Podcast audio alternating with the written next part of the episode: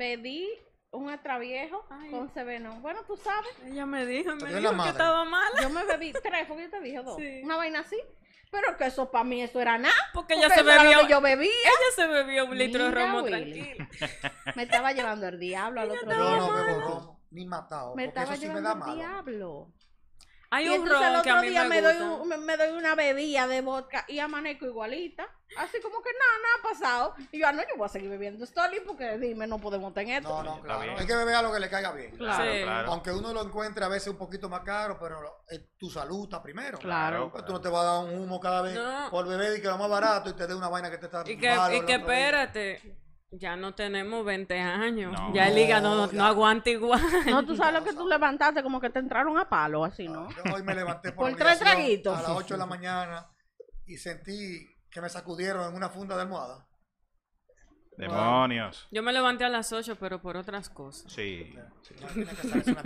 En fin, que señores, bienvenidos. Esto es Diablo, Dios mío. Podcast. Un grupo de panas que se reúnen, ya no en el cuarto de reguero porque hay- dijimos que hay bobo ya. Ay, bobo. Hay una remodelación, ¿verdad? Heavy. Sí, Entonces nos movimos ahora a la sala de los regueros para compartir experiencias y anécdotas. Y quién sabe, tal vez, y solo tal vez, usted aprende algo.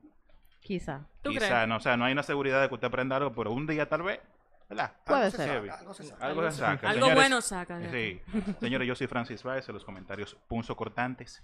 ¿Qué es lo que? ¿Qué lo que es, mi gente? ¿Cómo están? Aquí está Viola, Violicha para las redes. Hola, Viola. Hola, Hola, mía. ¿Cómo hola, tú hola, estás? hola. Y Patia, hola, Osmel. Hola, hola, el de los mil nombres. El hombre de gracia. El hombre de gracia. Ya. No sé a qué viene ese apodo, pero sí, estamos aquí. Bueno, yo vi un comentario que dijeron que dijo eso en YouTube. Sí. Que tú eras el hombre No, sí, de gracia. sí, yo sí, no eso es tal sé. cual. Bueno, es que sí. ese muchacho le ha pasado Si vamos, en si retomamos el capítulo sobre lo que fue las situaciones en carro público, Sí. tú eres la persona con más tema con el cuento. transporte. Mira, es que yo me encuentro que a mí nunca me ha pasado nada en la vida, me encuentro mi vida muy aburrida, pero a medida que vamos hablando aquí, me he dado cuenta que mi vida no es tan aburrida. No, para No, nada. para nada. Para nada. Y a nivel de carro nada. público tenemos que sacar un segundo capítulo solo para ti. Sí. Pero para ti, literal. Full, full, Y que nunca lo sea aburrida. nunca tu vida sea aburrida, porque entonces, ¿qué sentido tiene de la vida? Ya lo sabes. Señores, a propósito del tema de hoy, tenemos una persona que tiene, ¿verdad? Aproximadamente 27 años bregando con lo que se va a tratar hoy, ¿verdad? Sí. Vainita, gente que se va sin pagar, con borracho, que si van unos panas ya, una mujer que se levanta la blusa y se le ve, ya tú sabes, el mecanismo ahí Ay. funcionando. ¡Ay! Ay, No, eso ha pasado, eso ha pasado, gente que se va sin pagar, pero ese, pues, ese- eso apenas cuando se le juntan dos. Coño. Jesús. Qué fuerte. Eso es apenas la, la punta del iceberg de todas las desgracias que han pasado ahí. Demonios. Señores, Willy Rumenos. Gracias. ¿Qué tal, Willy? ¿Cómo estás? Bien, gracias a Dios. Qué bueno, Un qué poquito bueno. resacado, pero bien. Debe ser normal. Qué bueno, qué bueno. Mira, eh, para ponerlo en contexto. Mira, eh, ¿cómo inició toda esta desgracia? De, o sea, ¿cuándo tú dijiste, coño, yo quiero poner un bar? Bueno, realmente todo surge porque a mí me encantaba salir con mis amistades de la universidad a tomarme los traguitos sociales y compartir. Y un día, a mis 17 años exactamente, siempre nos juntábamos en un colmado cerca de la Universidad Católica. Oh, Y ahí los traguitos, el dominó. Mi papá se le ocurrió en ese tiempo, a esa edad, poner una cafetería en lo que hoy en día es el bar que todos conocen. Sí. Eh, y yo le dije, pero ¿y qué horario es este de cafetería? Tú abres a las 10 de la mañana, cierras a las 5, esto a las 5 que tiene que ponerle pila, de las 5 en adelante. Y por ahí surge el tema. Me dice él, "Pues, abre tú de las 5 para allá, pues yo no voy a trabajar, ni voy a tener empleado hasta ahora. Yo trabajaba en una compañía de telecomunicaciones y salía del trabajo a las 4 de la tarde, a las 5 abría. Bien ahí. Y ahí inició todo. Ahí yo te puedo decir que tenía una tarjetita de crédito y fui y compré toda la bebida que pude comprar. La compré, compré par de mesas dominó, las puse dentro del bar y arranqué por teléfono. No se utilizaban estas redes sociales de ahora. Era Messenger, entre comillas, como mucho, y correo electrónico. Y llamar por teléfono. Y me sentaba en mi teléfono y mandando correo electrónico. Le tenía más miedo que vergüenza a la computadora. porque te, te puedo decir que no le ponía la- un dedo. Ahora, hoy en día, No, claro. te la desarmo, te la armo, Cool. te hago lo que sea con la computadora. Ya tú eres Bueno, técnico. Sí, realmente yo me convertí en un técnico con los años, de muchas cosas. Y sucede que nada, abro mi bar ahí con el nombre que mi papá le había puesto a ese negocio, que se llamaba Deli entre dos U, Ok. que es por lo que los clientes más viejos del bar lo conocen, el Deli, el famoso Deli. Y me empecé a llamar gente, y empezó la gente ahí, ahí, la gente cambió la ida del colmado por el bar. Tú eres el amiguito más heavy en ese momento, en ese ¿verdad? momento yo Porque era- debe ser muy cool. Sí, Sí, sí. Realmente te puedo decir que sí, que he conocido muchas personas por el bar, muchas. Y nada, el tiempo fue pasando, ya yo me fui integrando, yo era que atendía el bar yo mismo. Llegó un momento que mi papá me dijo, mira, ya quédate con el, con el negocio porque yo no quiero bregar con empleados, no quiero cafetería, no quiero nada. Yo estaba trabajando en una compañía de vinos en ese tiempo Pero bien. y estaba acá trabajando para el este. Yo me iba los lunes y regresaba los viernes. Y el bar lo cerré como por cuatro o cinco meses. Y me había entrado un dinerito ahí y dije, voy a remodelar y lo voy a abrir de nuevo. Y ahí se me mete eso en la cabeza. Eh, yo acababa de salir relativamente de la universidad, tenía algunos 22 años, 23. Acababa de salir de la universidad y lo primero que me pasó cuando salí de la universidad fue que fui a un hotel de la ciudad, a varios hoteles, a repartir mi currículum. No, yo quiero trabajar en un hotel porque mi sueño era de, haber estudiado hotelería, era ser director de un hotel, eso era lo que yo tenía visión. Vivir en un hotel, que me llamen a la tarde de la, de la noche, mire, pasa un problema y ya resolver. Y ese era mi sueño, hasta que se me derrumbó. Sí, porque en este país realmente Demonios. la hotelería, aparte de que es mal paga, Y esclavizante. eh, es por carita. Sí. Sí. Tú vas a un hotel que los directores o la cadena es española y usted no es español, mire mi hermano, va a perder su tiempo. Mm, hay tema. ahí. Aquí este país, eh, desde que va un extranjero, cree que ya es lo mejor. Ya que hay dominicanos que tienen muchísima más capacidad que cualquier extranjero. Siempre lo he criticado. Fui al Hotel Embajador, cuando fui al Hotel Embajador, que fue el hotel que fui, eh, que me llamaron, ahí tuve mi primera entrevista, tuve tres entrevistas. En la tercera me entrevista el director porque él no entendía. Cuando la gerente de recursos humanos me, me entrevista, no entendía por qué yo le dije que yo quería ser camarero. Yo tenía el bar, yo estaba con el bar abierto, pero estaba buscando trabajo en un hotel porque tenía que empezar de abajo. Ujú. Eh, mucha página para la izquierda, mucha actividad en la universidad, todo muy bien, pero la pera la quería coger de verdad.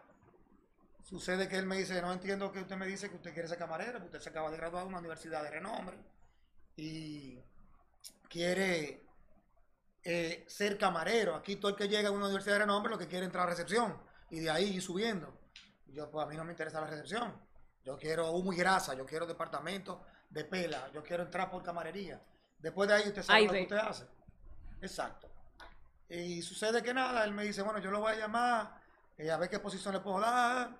A los dos días me llamó y me dijo, ¿cuándo usted puede empezar? Yo le dije a usted, cuando usted me preguntó eso, hace dos días, que en el mismo instante que usted me lo estaba preguntando, yo podía empezar. Yo tengo disponibilidad de empezar cuando usted quiera.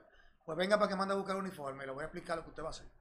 Y me explicó, me dijo que yo iba a hacer un plan de carrera, que iba a durar unos meses en tal restaurante como camarero, en otro como capitán, en otro como supervisor, y que a los nueve meses me iban a hacer supervisor del hotel. Yo dije, bueno, vamos arriba. Pero Él me vio el temple, vio los conocimientos y entendió que yo iba a ser un buen candidato.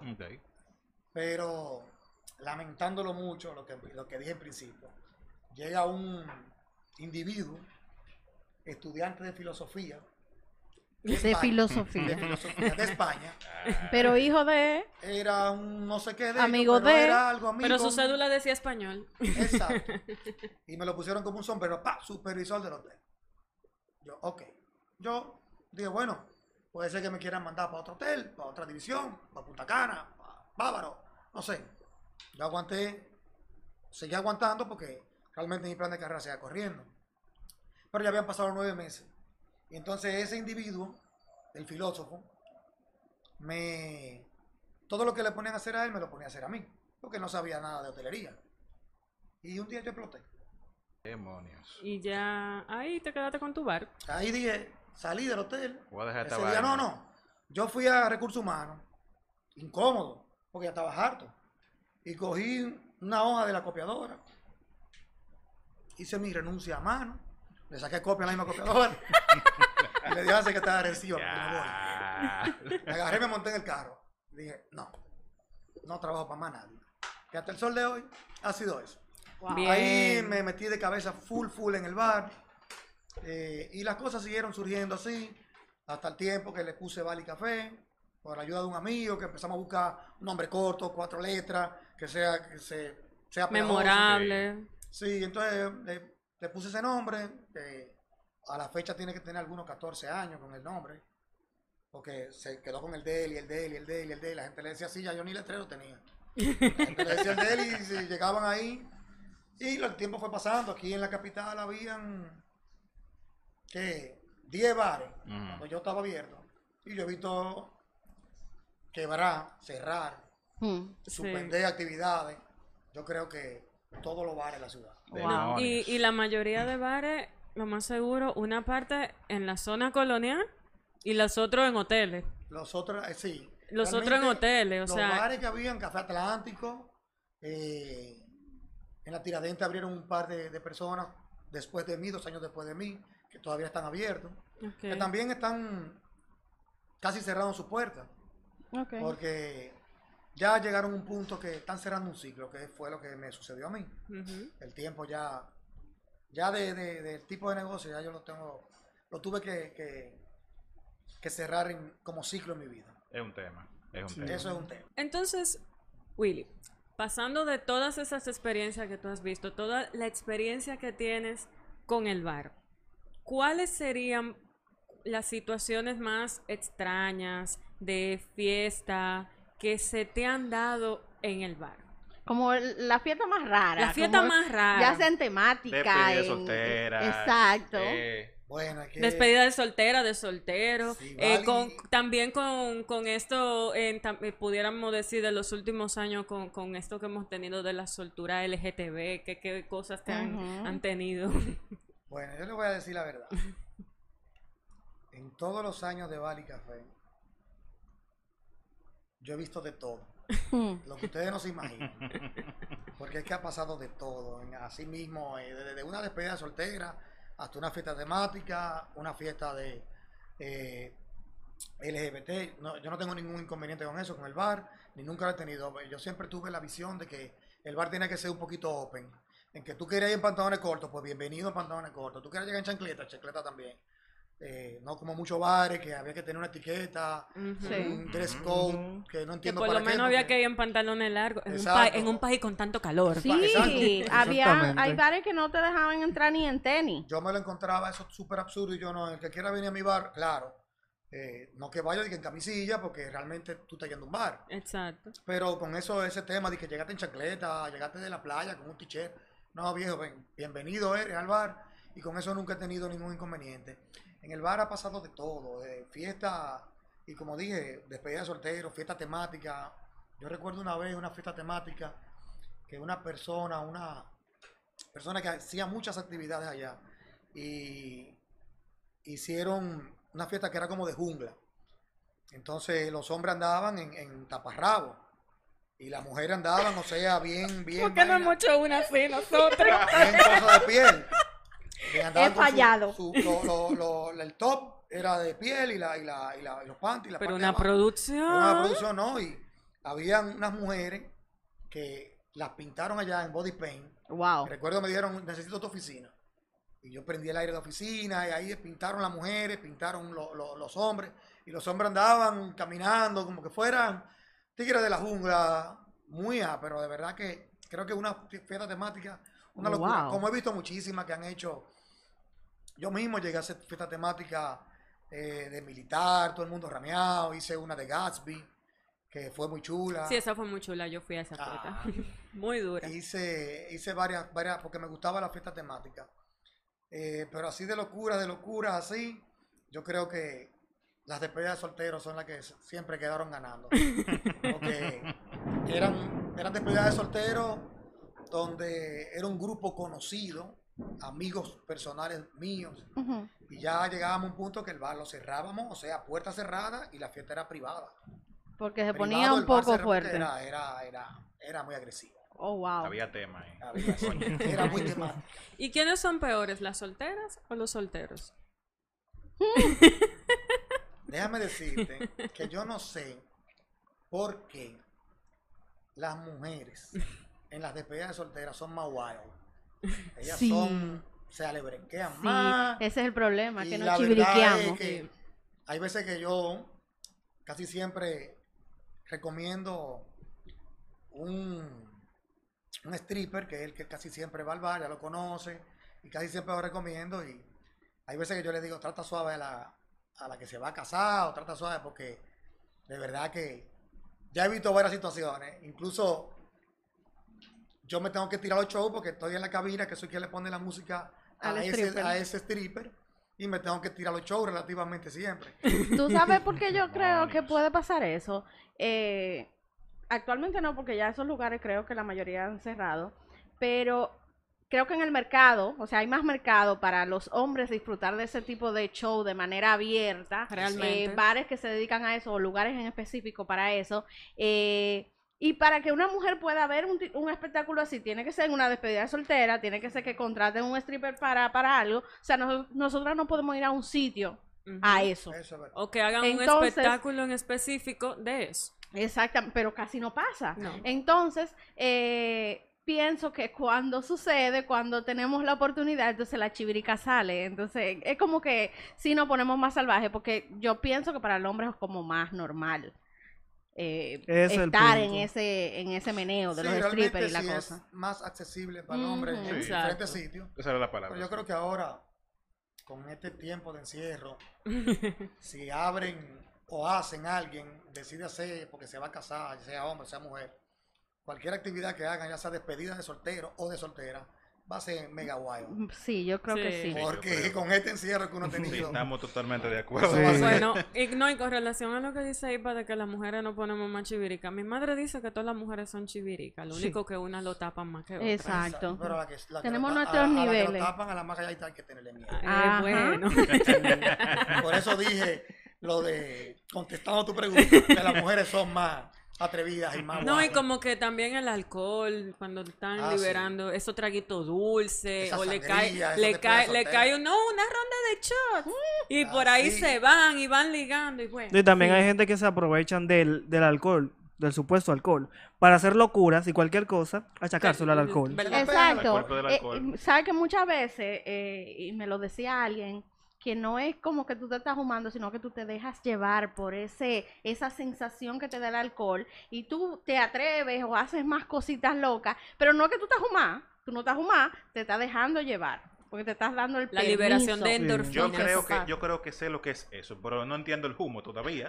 Pero creo que sé lo Mi que amor, es mira, eso. pero vamos a hacer una cosa. Vamos para diciembre a comprarte una caja de vodka. a ver si Totalmente de por lo acuerdo. menos con una caja de vodka. No, no, porque- no. Aprobado en primera Hay lectura. otras no compras más de vodka, importantes. Pues eso sería un abuso. Tú no quieres convertir en alcohólico. No, es verdad, no, no se puede. No, Va a haber no que comprar una Hay caja de pan. Hay hay cajas de pan que Hay comprar. hay, que, hay que juntarlo para, para la Hay tema. Eso es. Oye, entonces ahora que, tú, que estábamos hablando de que las mujeres que se ponen salvajes, que no sé qué, Ujú. hay cositas que pasan, como que va una mujer y se le planta al marido ahí, y le hace un show, o se le juntan dos mujeres a un tigre. ¿Cuáles son los líos, las cosas que tuviste, lo- los rebus que se armaron ahí? Suele suceder. O sea que pasa con mucha más frecuencia de lo que uno piensa. Eh, últimamente, no, en los últimos años, por decirlo así, no, no por la pandemia, sino los últimos años lo dejé de ver, pero sí lo vi mucho. En tiempos de más juventud, hay mu- vi mucho matrimonio en el bar, por eso le digo que lo vi mucho, porque todavía siguen yendo parejas que se conocieron en el bar, se casaron, incluso han ido personas que se conocieron ahí, se casaron, hicieron su décimo aniversario, lo hicieron en el bar, porque fue el que se conocieron, y eso suele suceder.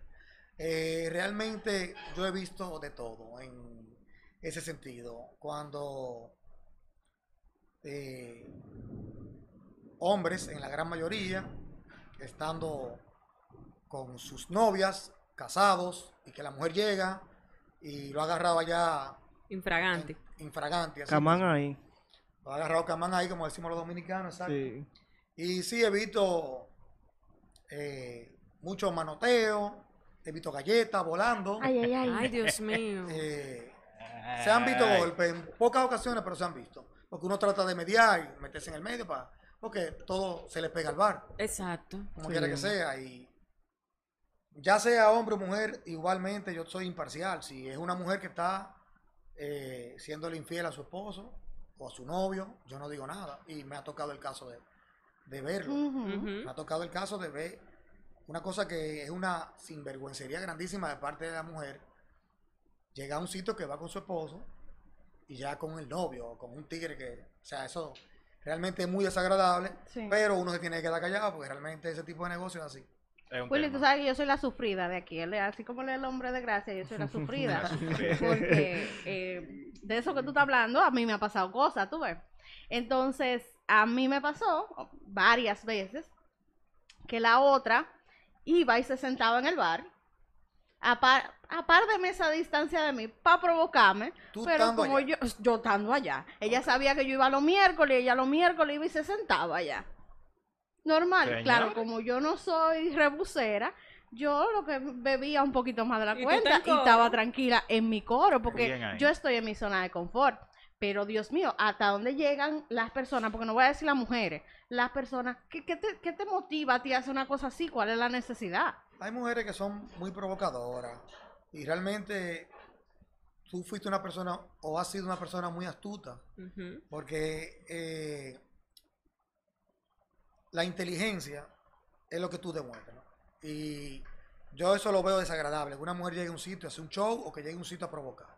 Si usted vio a su marido, a su novio, a su esposa, a quien usted quiera, en un lugar, te vi, pase, salude, hola, buenas noches, ¿qué tal? Y ya, que ella, que él vea que te vio. Exacto. Pero no te pongas a hacer espectáculo y show, porque la que pasa por ridícula eres tú. Claro, Exacto. claro que sí. La que queda mal eres tú, aunque el, que, aunque el que esté mal sea él, Claro. la que queda mal eres tú. Él está en falta, estamos claros.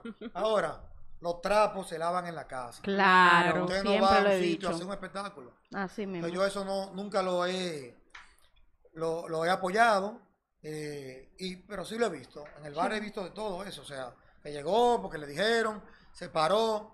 También algo que lo encuentro desagradable. Si usted sabe que su esposo, su novio, su pareja va a un sitio todos los viernes a juntarse con los tigres, pues déjele su espacio a su marido, Exacto. a su novio, a su Exacto. esposo. con Eso los se tigres. respeta. No, usted llega, papá, ah, no, que pasé por aquí, me paré y senté en una mesa con un grupo de tigres y ella, usted ahí opinando en, en qué los, los hombres, lo que sea que se cohiben. Claro. Si están hablando de perrería, no lo van a decir. Si están hablando de mujeres, no lo van a decir. Hasta de cualquier cosa de carro, usted tiene que saber usted de carro. Si Mm. al hombre le gusta hablar de esa vaina, esos temas de mujeres, de eh, trago, de cosas que a uno le gusta. Y que simplemente necesitan botar el estrés de la oficina, de la casa, de los hijos, de que la mujer le dice, mira que hay que pintar, que mira que hay que ir a comprar tal vaina. Así Antes de que ella lo joda con todo eso, yo necesito ir a desestresarme. Mira, pero fuera del lío de falda, se te han ido sin pagar, los humos épicos. ¿Qué tú has visto? En ese, fuera de los líos de falda, porque es verdad. El bar ha sido un negocio que yo lo catalogo como un club. Entonces, como que casi en el 85%, por no mencionar el 100, que realmente no lo es, el 85% son gente que conocen a uno. Llegan sus clientes más que otros, que siempre llegan por las redes sociales, por que fulano le dijo que está en un bar chulo, que los precios son buenos, etcétera, etcétera. Y de irse sin pagar, muy escasa, creo que con una mano y sobran dedos. Tal vez uno o dos personas a los 27 años. Ok. Muy bien De ahí. sinvergüenza, que son supuestos amigos de uno y te firmo la cuenta, te la pago el miércoles que viene y jamás volvieron. El día. Y, y- no, no, y lo grande del caso que todavía el, todavía en la caja hay factura de gente así, de dos a tres así. De cuenta de, de- de en esos tiempos que tienen 10 años guardados. En un sobre que dice cuentas por cobrar. Ay, Dios mío. Gente que llegaba, ah, no, mira que salí del cumpleaños mío que estaba en tal sitio, estábamos bebiendo esto y esto y esto. Pero hermano, usted salió de un sitio que estaba bebiendo eso y eso y eso, y usted vino por el mío a beberme A eso y eso y eso. Pues entonces páguelo. Claro. No, pero, Sí. pero entonces lo piden y después que, antes de irse, Mira que te lo voy a firmar, yo paso pasado mañana. Mm, Gente charlatana. y- claro. Sobre Eh, todo- Pierde el amigo y pierde el dinero. Carmelo, Carmelo es lo mejor. eso sí es verdad. En casi 12 años que trabajó conmigo, eh, Carmelo es el final. me río, pero me río de alegría. Porque me da ganas de llorar y también de alegría. Mm, Porque cuando le dije que yo iba a entregar el bar, él, con los ojos llorosos, wow. Buscarle una servilleta, Willy. Claro. me dijo que me, me agradecía mucho. Imagínate, yo lo veo como un hijo. Claro. Sí. Eh, Daniel duró poco tiempo, pero también lo veo como un hijo. Anoche tuvo un accidente, lo chocaron. Y a la primera persona que llamó fue a mí. Yo estaba en la calle, una y pico de la mañana. Y yo, mire, yo estoy borracho como un perro. Pero dígame dónde usted está, que yo llego donde usted está, para si está- tengo que rescatarlo. No, el carro se mueve, pero quedó descojonado. Y él Y como me ve como un hijo, ¿por qué? Porque yo siempre he sido muy buen em- empleador. Siempre fui bueno con ellos. Yo no- nunca me voy de viaje y cuando vengo pienso en ellos, le traigo sus cosas a ellos. Porque han sido, perso- han sido personas con uno, no los empleados que uno estaba acostumbrado a ver hace muchos años, que lo que querían era cobrar sus 15 y sus 30 y le importaba el bar. A esta gente le importaba el bar. Sí. Le importaban los clientes. Sí. Se sentían una familia. Claro, eh, hay algo de, de él en particular. Eh, mi comadre fue una vez y la primera vez que fue pidió Stoli, que es lo que ella bebe, Stoli con agua tónica Canada Dry y limón. Ella volvió seis meses después y Carmelo le repitió su orden. Entonces un Stoli con, can- con agua tónica Canada Dry y limón. Y ella, ella nada más me miró y yo, Demonios. Carmelo. Es una estrella. Carmelo de verdad que es una estrella. Demonios. Para mí él es un empleado. Incluso le dije, porque yo no sé revaling. Yo estoy en off. En pausa. Yeah. Es una pausa. Y se lo dije a él, si un día de estos vuelvo a Bali, por X o por Y, yo a usted lo voy a dejar para que usted haga el papel que yo hice por tantos años. Bien. Lo merece. aquí, la cabeza, usted contrata a los empleados, todo. Y nosotros nos vamos a sentar en la mesa de trabajo y vamos a poner las cosas sobre la I, los puntos sobre la I. Porque usted aquí va a ser Claro. el frente del, del negocio. De igual a es muy conocido, como que fuera yo. Sí. Todo el mundo lo, lo aprecia mucho. Pregunta por él, como cuando yo no estoy, si no, fiel, si él un día me faltó, que en 12 años me faltó dos veces. Wow. Wow. Una cosa increíble, increíble, y me faltó porque se enfermó de mala manera una vez. Y fue hace como dos o tres años. Y otra fue que su mamá, que vive en España, estaba en el país. Y él me dijo, ella se va hoy en la noche. Y yo quiero pasarme el día completo con ella para poder llevar al aeropuerto. Yo váyase. Claro. Porque es un excelente empleado. Él es una persona El muy humana. Carmelo. Sí. Entonces, señor Willy, el barman. Se lo pone por ahí en el caption. El barman. Sí. Eh, ¿Qué usted recomienda o qué consejos daría para alguien que quiera poner un bar por primera vez? Dentro de eso puede mencionar si quiere alguna ventaja o desventaja de- del mismo. El- los bares son negocios realmente son buenos negocios. O sea, eh, si pensaste en lucrarte, pues no lo pongas. Ahora, si pensaste en socializar, en conocer, en poner un negocio que realmente puede ser como cualquier otro negocio, que tú estés be- bebiendo bebida alcohólica, es lo único que muchas personas lo encuentran como mal. Eh, pero realmente es el botar el estrés, botar el golpe. Yo le recomiendo a cualquiera que lo ponga, que me invite.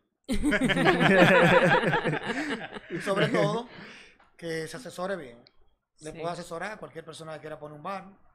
De hecho, lo hice por mucho tiempo. Cuando yo me fui del hotel, que tenía el bar abierto, yo me dediqué al bar y a hacer asesorías a y restaurantes. Hice muchas asesorías, muchos bares, conocido muchos restaurantes que ya están cerrados. Pero es por el tiempo, es que la, la mayoría de los bares en este país piensan en lucrarse y por eso tienen un tiempo de vida útil. Tal vez mucha gente dice, coño, pero Bali tiene tantos años, ¿cómo lo ha aguantado? Y es que yo nunca pensé en lucrarme. Yo pensé en el bar como, como que tú fueras a la sala de mi casa a compartir conmigo. Excelente. Y el que habla de conocer, ¿se acuerdan cuando estaba el presidente aquí? Ajá. Él estuvo aquí, el presidente. Sí, el presidente. Sí, el El presidente. presidente. Presidente. Que dijimos que nos conocimos por un grupo de WhatsApp Sí. que lo había creado el dueño de un bar, Willy Romero. Sí. Un aplauso para Willy. Señores, la vaina ha estado muy buena. Sí. Pero ya hay que poner estos pollillos para que la gente ¿verdad? que entienda que hay que recoger, que vaya para su casa. Ya. Señores, recuerden que tenemos redes sexuales. Son Sociales. sociales. Sí, todavía no, te- Sociales. sí, es que todavía no Sociales. tenemos red de prostitución. Está O sea, son sociales. Sí, Sociales. sí, son sociales. Tú eres el que la manilla. Horarios sexuales. No, pues, No, son redes, o sea, porque lo que él pasa es que dice yo que estoy tenemos- pensando ¿Redes sexuales? que son redes sexuales. Parece que tenemos sociales. un OnlyFans y no lo sabemos. Y él es el que lo Pues, administra. Eso está dejando dinero. Bueno. Pues yo no lo estoy viendo yo en mi estoy- juego. eso es lo que yo estoy tratando aquí como de meter en sus cabezas. Pero ábrelo. Cuando tú lo abras, nada más tienes que abrirlo después que tú lo abras, porque según tengo entendido, se facturan hasta mil K mensuales, dependiendo ¿Mil de. qué? Mil K mensuales. No, pero yo he visto Oye, gente de más de ahí. Bueno, Yo he visto Mil, gente de más de No, no, ahí. Bueno, pero que eso, eso depende, pero No, tú tienes que recapitular porque mil K es como un millón. no. será un K, que Mil son dólares, mil. mil dólares. Mil es un dólares, K. Más de ahí, porque yo conozco una gente que le pagan 500 dólares por manejar lo de M del OnlyFans. Los DM. Sí. Yo me voy a poner para eso. No, yo le dije, Yo pero necesito un trabajito de eso. Tranquilito en tu celular. No hay que estar negocios, señores. En fin, Spotify, Diablo Dios mío podcast, ¿verdad? Sí. Facebook, que hay un Facebook, Diablo, Diablo Dios, mío, podcast. podcast. Instagram, que hay un Instagram, Diablo, Dios mío, podcast. YouTube, Diablo, Diablo, Dios, Dios mío, mío, podcast. Imagínense. Diablo, Dios mío. Pero ¿Cómo van a hacer que no lo van a poner? No hay manera. Eh, Willy, muchísimas gracias por acompañarnos en esta vuelta. Sí. Eh, fue bastante, ¿verdad? Ameno. Sí, Ameno. ameno. Sí. Señores, Aprendieron eh, algo hoy. Esto fue Diablo, Dios mío. Podcast. Hablamos ahorita. Bye. Bye.